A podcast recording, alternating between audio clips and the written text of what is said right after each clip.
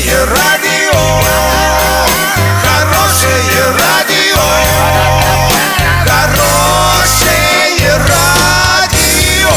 Радио Шансон. Студии с новостями Дарья Дмитриева. Здравствуйте. Спонсор выпуска «Строительный бум». Низкие цены всегда. Картина дня за 30 секунд. Конкурсный управляющий объявил торги на имущество ОНАР стоимостью почти 700 миллионов рублей.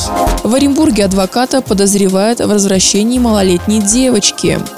Подробнее обо всем. Подробнее обо всем. На торгах продадут имущество обанкроченной компании «Оренбургские авиалинии». Иск о несостоятельности против дочки подал российский перевозчик «Аэрофлот». На торгах должны продать различную технику, запчасти для Боинга и недвижимое имущество. Подробности читайте на портале урал56.ру.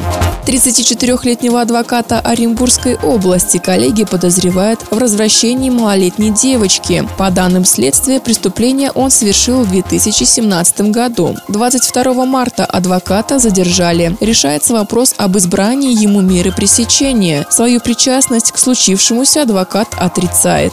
Следователи провели обыск по месту жительства мужчины.